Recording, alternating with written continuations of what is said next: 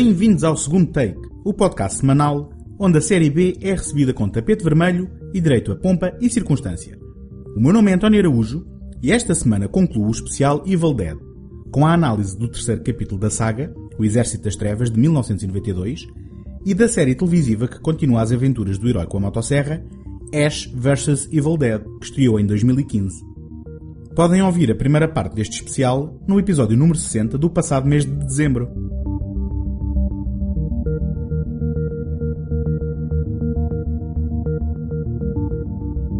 O episódio de hoje é apoiado pela Take Cinema Magazine, a dar cinema desde 2007, com o intuito de oferecer uma alternativa cultural completamente gratuita. Em www.take.com.pt encontram críticas, artigos, passatempos, trailers e todos os números editados da revista.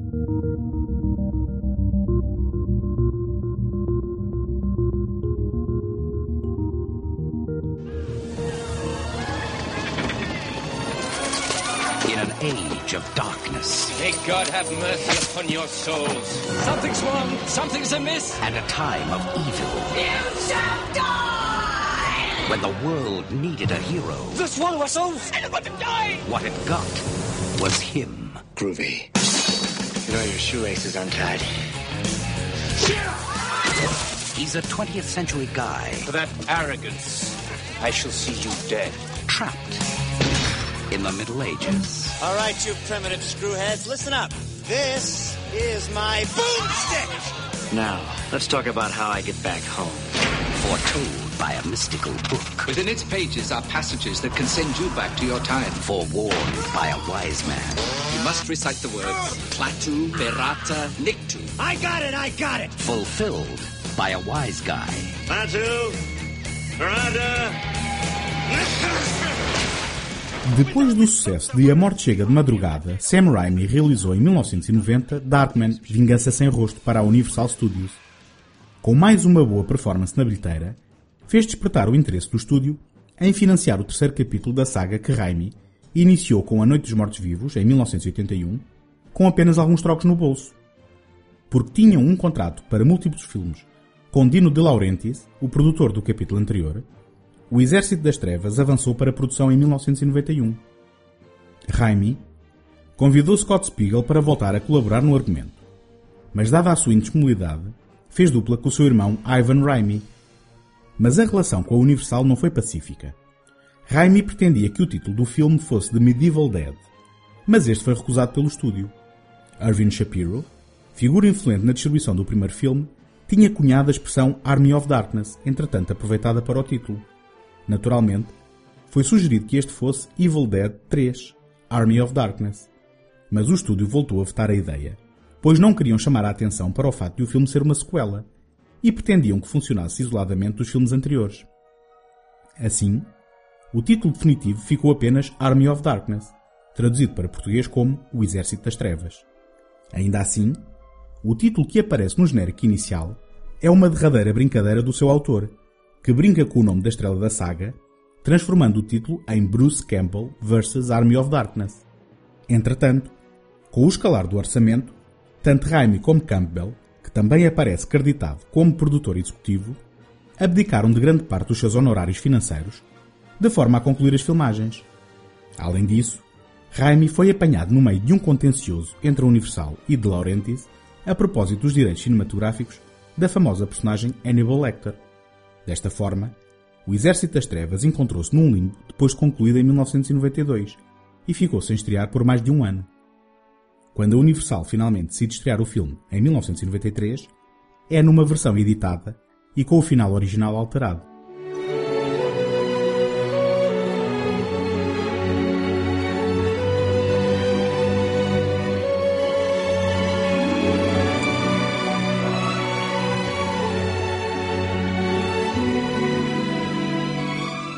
Depois de mais uma recapitulação dos acontecimentos anteriores, desta vez numa montagem usando imagens de A Morte Chega de Madrugada, Ash é transportado acidentalmente para a Idade Média, onde terá de lutar contra um exército de mortos e recuperar o Necronomicon, ou Livro dos Mortos, para que possa voltar para casa.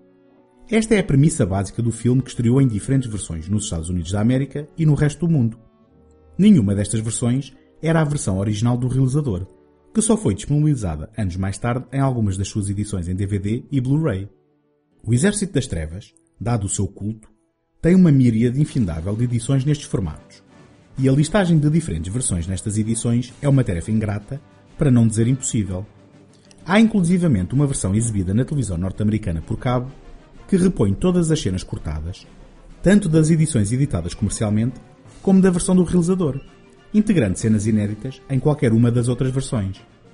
Mas o elemento mais significativo entre estas diferentes versões é o final do filme. Se nos limitarmos a comparar a versão mais comum, ou seja, a versão com cerca de 81 minutos que estreou nos cinemas dos Estados Unidos da América, com a versão do realizador de aproximadamente 96 minutos, a maior alteração ainda assim é o final original não alterado nesta última versão. Ao invés do regresso repentino de Ash ao presente e da subsequente luta com o morto-vivo no supermercado, encontramos o nosso herói a fazer novamente a geneira no momento de tomar a poção que o levaria para a sua era, acordando num futuro apocalíptico naquilo que parece ser as ruínas de uma Londres devastada. Esta cena era na altura a semente para um quarto capítulo que teria lugar neste cenário, mas que nunca veio a acontecer. I shall see you dead.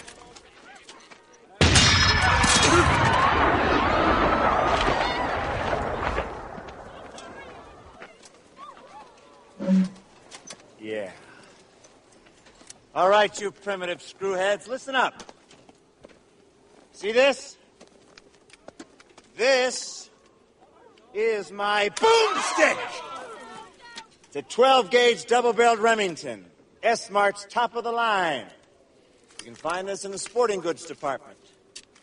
That's right, this sweet baby was made in Grand Rapids, Michigan. Retails for about $109.95. Got a walnut stock, cobalt blue steel, and a hair trigger. That's right. Shop smart. Shop. O Exército das Trevas é o capítulo que cristaliza em definitivo a personalidade de Ash e que se tornaria na sua futura referência. Quando falamos de Evil Dead, é deste Ash que nos lembramos. O adolescente bem comportado do primeiro filme deu origem à personagem no limiar ou para lá da sanidade do segundo capítulo, para emergir aqui como uma máquina arrogante de tiradas sarcásticas e chauvinistas. O seu estatuto de herói de culto está intimamente ligado aos momentos altamente citáveis de O Exército das Trevas, frases feitas a pedir estampagem em t-shirts personalizadas. Esta opção para a personagem surge na sequência da abordagem dos irmãos Raimi.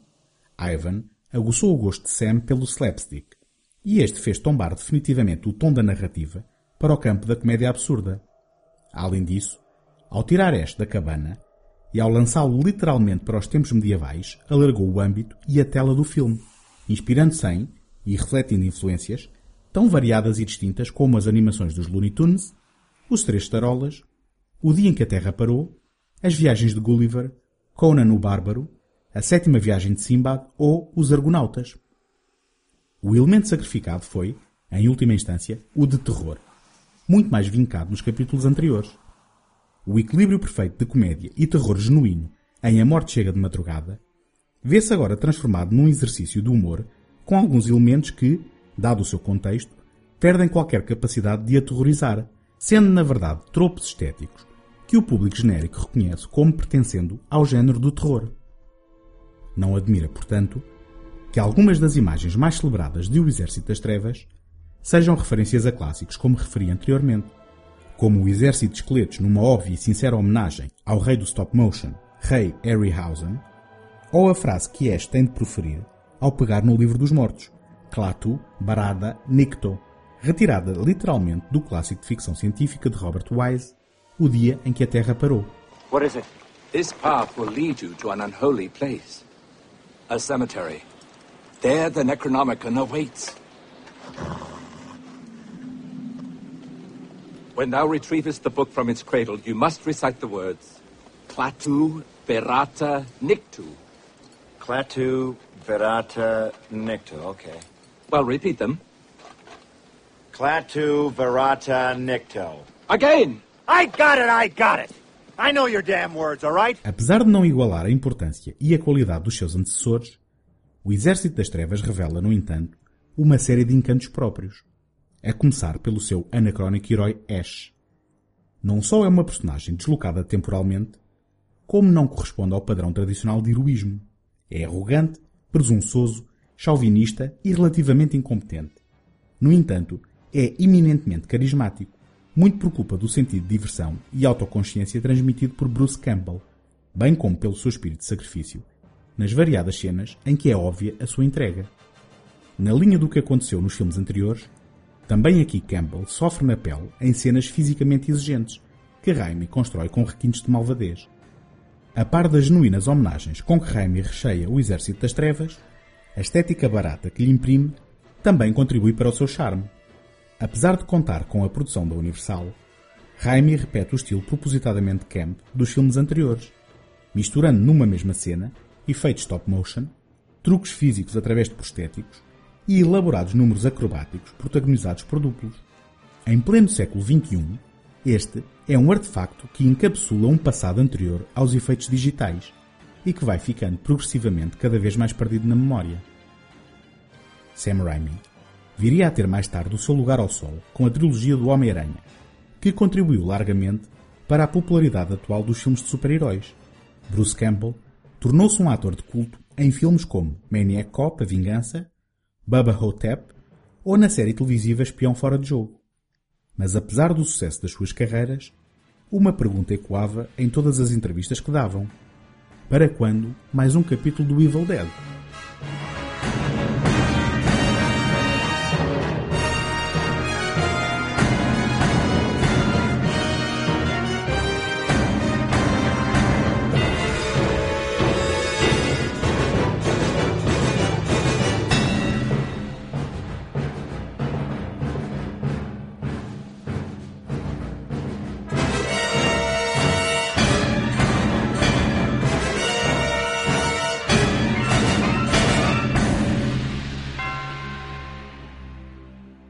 A vossa opinião é muito importante para o segundo take. Peço-vos que deixem uma crítica positiva no iTunes para ajudar a dar visibilidade ao programa. Se conhecem quem possa gostar do que aqui faço, partilhem o podcast e ajudem-me a chegar a mais pessoas.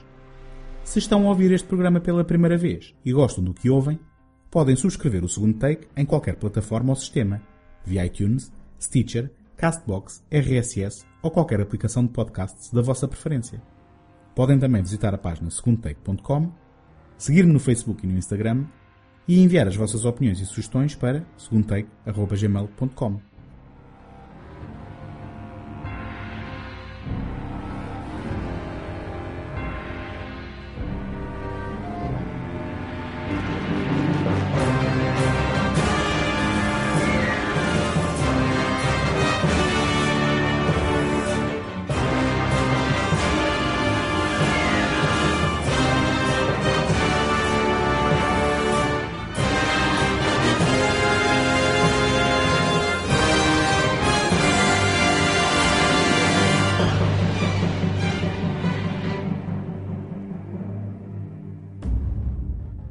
My uncle is a shaman.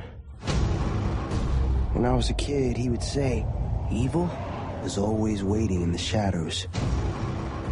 And only one man would rise to stand against it.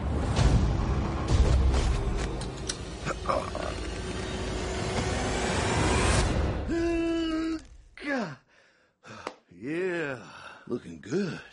Looking sweet. Uh-huh.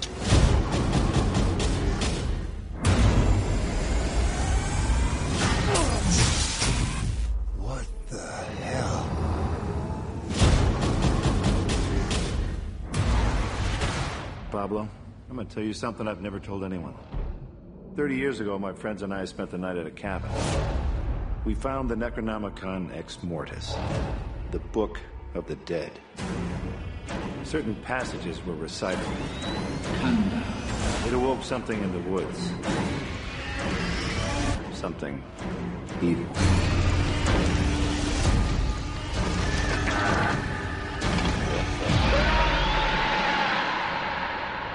Was the only one to escape. But now, the evil has found me.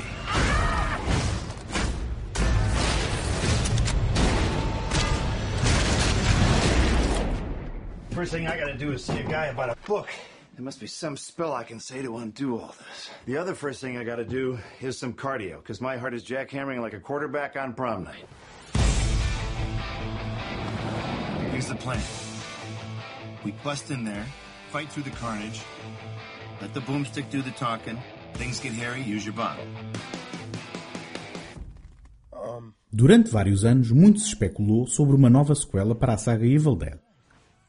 Na sequência do sucesso do crossover em 2003, Freddy vs. Jason, que concretizava a fantasia infantil de milhares de fãs das sagas Pesadelo em Elm Street e Sexta-feira 13, de ver em confronto os respectivos vilões, houve em 2007 uma série de banda desenhada que colocou em confronto Freddy vs. Jason vs. Ash. Isto alimentou a possibilidade assustadoramente real de uma adaptação cinematográfica desta série. Felizmente, tal não veio a acontecer. O que aconteceu, entretanto, foi o remake de 2013 do Evil Dead original, produzido por Sam Raimi, Bruce Campbell e Robert Tapper e realizado por Fede Alvarez, A Noite dos Mortos-Vivos, o título em português fiel ao do original, seguiu a moda dos tempos e serviu ao mesmo tempo como um soft reboot e como o quarto capítulo oficial da saga. Entretanto, neste ponto tenho de confessar que não vi esta versão, pois o trailer pareceu-me uma experiência intensa, regada com doses de gore para lá do suportável. A história de como descobri os meus limites para a violência gráfica com Ishi the Killer de Takashi Miki terá de ficar para outra altura. Com este remake voltaram os rumores, desta vez a propósito de duas planeadas sequelas, uma continuação direta do filme de Alvarez e uma sequela de O Exército das Trevas, novamente com Bruce Campbell a encarnar Ash. Estas duas sequelas seriam então seguidas por um filme que juntaria as duas narrativas. Mas estes planos ambiciosos caíram por terra e as suas ideias acabaram por estar na gênese de uma série televisiva. Sobrou o conceito de um Ash envelhecido que, na companhia de personagens mais jovens, teria de voltar a lutar contra as forças maléficas conjuradas pelo Livro dos Mortos. Assim, em 2015, estreia Ash vs Evil Dead, que vai atualmente na sua segunda temporada, com uma terceira temporada já garantida. As minhas considerações seguintes baseiam-se essencialmente no piloto e na primeira temporada. You know, people always say you shouldn't put your hand in front of a speeding train. I guess. But what those people don't know is that sometimes there's an eight year old boy stuck on the tracks. You saved him. In a lot of ways, he saved me. But yeah, I saved him from certain death 30 years ago to this day. But you know, losing my clumsy old meat hook wasn't too big of a price to pay. But I do like to honor it every year by getting blackout drunk. Care to join me?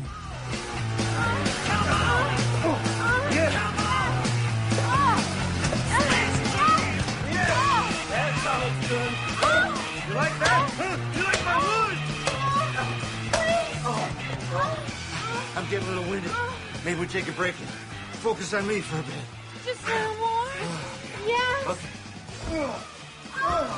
Yes. I'm coming. I'm coming. We're coming for you! Criada por Ivan Raimi, Sam Raimi e Tom Speciale, Ash vs Evil Dead é constituído por episódios com aproximadamente 30 minutos. E no piloto realizado por Sam Raimi, é estabelecido imediatamente o tom da série. De volta, está o humor gabarola do Ash de O Exército das Trevas, apesar dos produtores não terem os direitos deste filme, ainda detidos pela Universal. Aparentemente, esta situação foi resolvida por alturas da segunda temporada, mas durante a primeira, os acontecimentos deste capítulo não podiam ser mencionados. Outra curiosidade é o facto de Ash vs Evil Dead ser uma continuação direta do final de O Exército das Trevas imposto pelo estúdio, e não aquele que era preferido na altura pelos seus autores. Ash está de volta ao seu emprego no supermercado, com uma atitude consistente com a última vez que o tínhamos visto, mas depressa faz a geneira, e vê-se envolvido numa aventura em que o tom está mais perto de A Morte Chega de Madrugada, não só pelo seu enquadramento contemporâneo, como pelo reequilíbrio entre o humor e os elementos de terror que voltaram a ser aqui mais pronunciados. Se estamos muito longe da estética lo-fi dos filmes originais, a inevitável utilização de efeitos gerados por computador não invalida a ação propositadamente exagerada e consciente de si própria. É com uma contagiante e descontraída atitude que nos vemos projetados novamente na companhia de Ash, bem como dos seus acidentais parceiros. Kelly é uma jovem independente e corajosa, interpretada por Dana de Lorenzo, e que depressa fica sem nada a perder, oferecendo um elemento imprevisível ao grupo. Pablo é uma figura potencialmente estereotipada, interpretada por Rei Santiago, que se vai revelando como uma personagem tridimensional, com desejos, virtudes e defeitos. O elenco desta temporada conta ainda com Jill Marie Jones como Amanda Fisher, uma agente policial que se vê envolvida no rastro de sangue provocado pelo deslize de Ash e, como cereja em cima do bolo, encontramos a favorita dos fãs, Lucy Lawless, a Zina, a princesa guerreira da série de culto, também produzida por Sam Raimi, na pele de uma misteriosa personagem, no encalço de Ash e do Livro dos Mortos. Ayahuasca? you want me to take an acid trip? Use a hallucinogenic medicine, not a drug trip. Oh, yeah, sure, sure. Is it free? Stop screwing around and pay attention. You're about to discover how to undo all this. Eli, you can speak? And here I can. It's your trip, Hefe. Nice. You know, I've always wanted to talk to you. Uh, just don't mention the stuff I do in the trailer when we're there alone. Never. Que não haja equívocos. Ash vs Evil Dead não se acanha no departamento de gore, mas este é dispensado na companhia de gargalhadas e com um sentido de diversão que parecia ausente do remake de 2013, apimentando os acontecimentos com uma banda sonora deliciosamente retro, recheada de clássicos de rock dos anos 70. A primeira temporada visita a cabana onde tudo começou e, quando é preciso, sabe desenhar momentos de tensão e medo, provocando alguns sustos pelo caminho.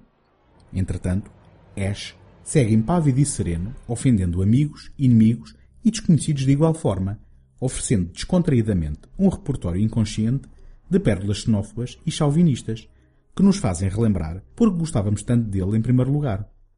Nunca tinha sentido falta de mais uma sequela para a saga, que começou com um grupo de amigos a divertir-se enquanto produziam um filme de terror barato nos bosques.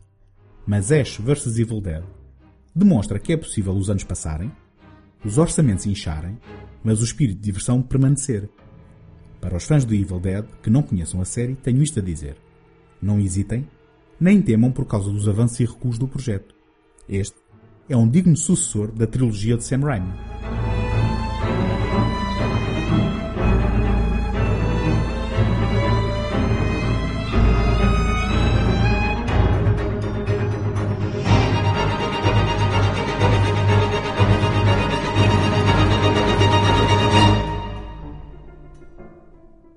Encontramos na próxima semana. Até lá, boas fitas!